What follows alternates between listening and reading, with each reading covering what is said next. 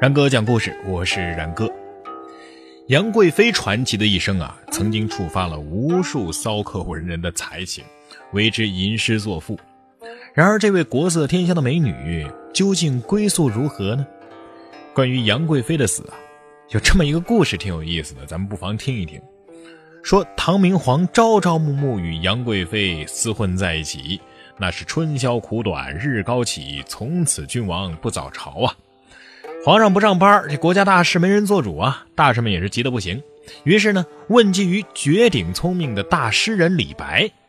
李白其实也很恼火这杨贵妃，因为杨贵妃日夜陪伴君侧，搞得唐明皇连李白的诗都不读了啊！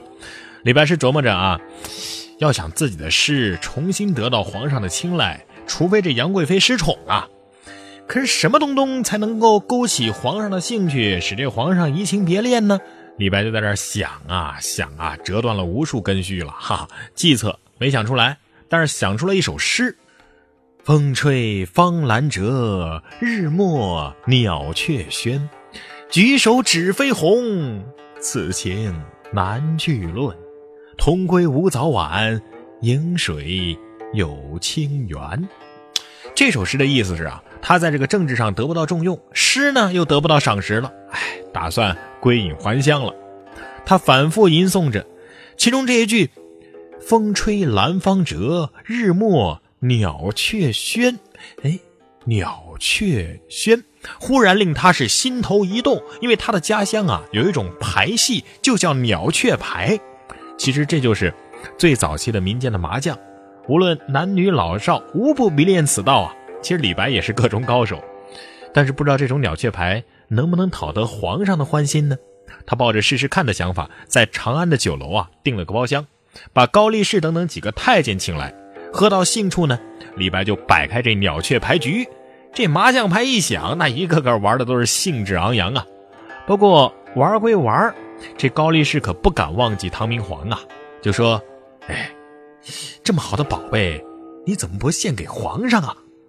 就这样，鸟雀牌进了皇宫，到了唐明皇的跟前这唐明皇呢，领着杨贵妃、高力士几个人坐在牌桌上，在皇上面前，这高力士就不敢胡牌了，呃，时不时的放水呀，点点炮啊，哎，尽让着皇上。可是这杨贵妃毕竟是一个女人，而且深得皇上的宠爱，就没高力士那么多心眼了。玩上瘾了，就争着胡牌呀。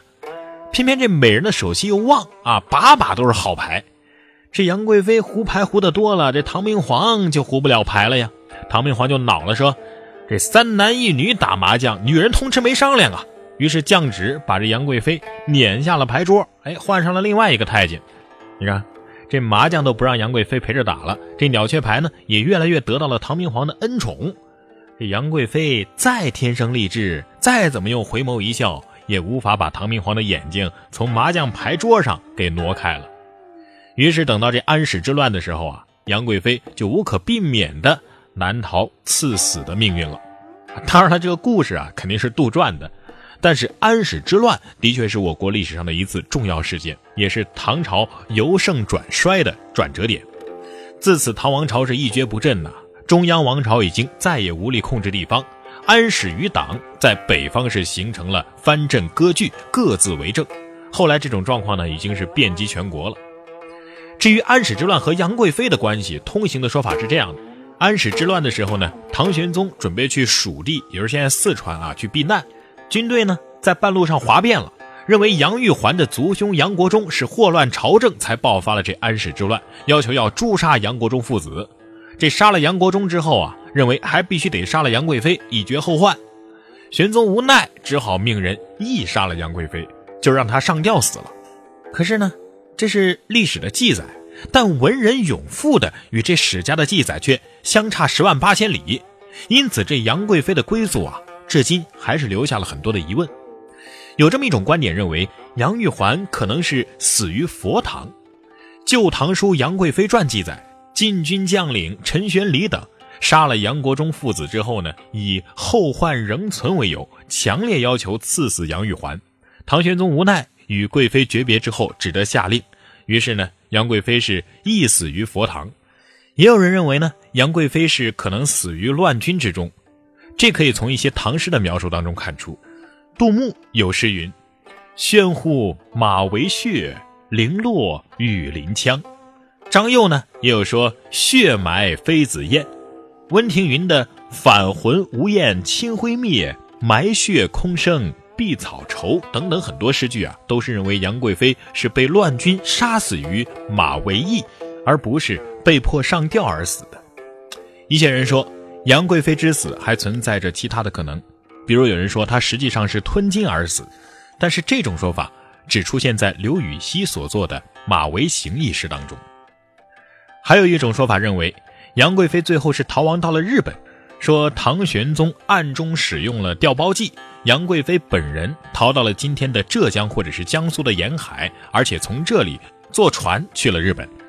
在新旧两唐书当中，关于杨贵妃之死呢，都是只见香囊不见尸体。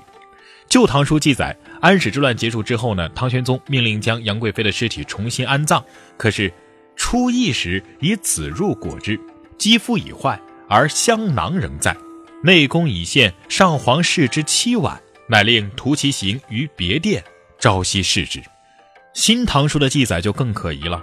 起义故香囊犹在，中人已现，帝视之，妻感流涕，命宫冒飞于别殿，朝夕往，必为梗于。什么意思呢？这旧唐书记载的呀，还是说这个肌肤已经坏了？可是新唐书呢，只提到香囊犹在。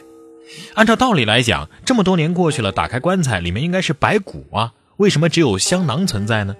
而且这新旧两唐书可都是唐朝官方的记载啊在白居易的《长恨歌》和陈洪的《长恨歌传》当中，其实事情的经过与唐朝官方的记载还有所不同。这第一，杨贵妃不是唐玄宗赐死的，唐玄宗根本就没有下达诏书。唐朝官方的说法，之所以说唐玄宗下达了赐死贵妃的诏书，是因为当事人怕被追究责任，就说皇帝已经下诏了，怕万一玄宗反悔，他们就得掉脑袋喽。白居易的《长恨歌》说：“六军不发无奈何，宛转蛾眉马前死。花钿委地无人收，翠小金雀玉搔头。君王掩面救不得，回看血泪向何流？”这诗中明明说了，杨贵妃是被军队劫持，首饰都掉了一地，没人收拾。唐玄宗呢，无可奈何，掩面救不得吗？而唐朝的官方史书却说，与妃赵，遂缢死于佛堂。这两者间的出入怎么会这么大呢？更重要的是，白居易的《长恨歌》还说，唐玄宗回銮之后呢，要为杨贵妃改葬，结果却是。马嵬坡下泥土中，不见玉颜空死处。注意啊，这句话相当重要。打开棺材以后，里面没有尸体，这就是不见玉颜空死处啊。陈洪的《长恨歌传》也说得明白无误。唐玄宗没有下诏赐死杨贵妃，当时有敢言者肯以贵妃塞天下怨，上之不免而不忍见其死，反昧掩面。是牵之而去。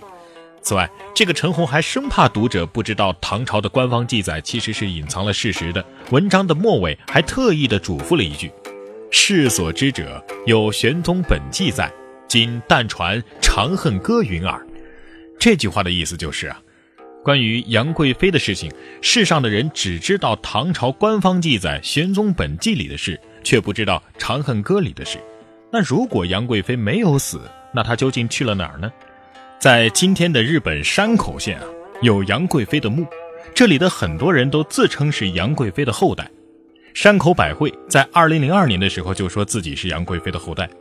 当地人说呀，杨贵妃就是逃往了日本的山口县。唐玄宗在平定了安史之乱之后呢，还曾经派出方士来出海寻找，而且在山口县的九金还找到了杨贵妃。方士还将玄宗所赠的两尊佛像交给了他，杨贵妃呢则赠玉簪作为打理。这两尊佛像现在还供奉在日本的九金院内，而杨贵妃呢最终也死于日本，葬在九金的院内。有人可能会问了，以当时的航海技术，杨贵妃能顺利到达日本吗？这个倒是可以放心，因为技术上是没有问题的。唐朝有那么多的日本人来到中国，中国又有很多人去日本。为何杨贵妃就不能逃到日本呢？但是这些啊，也都只是传说和分析，事实究竟如何，至今仍是一个谜。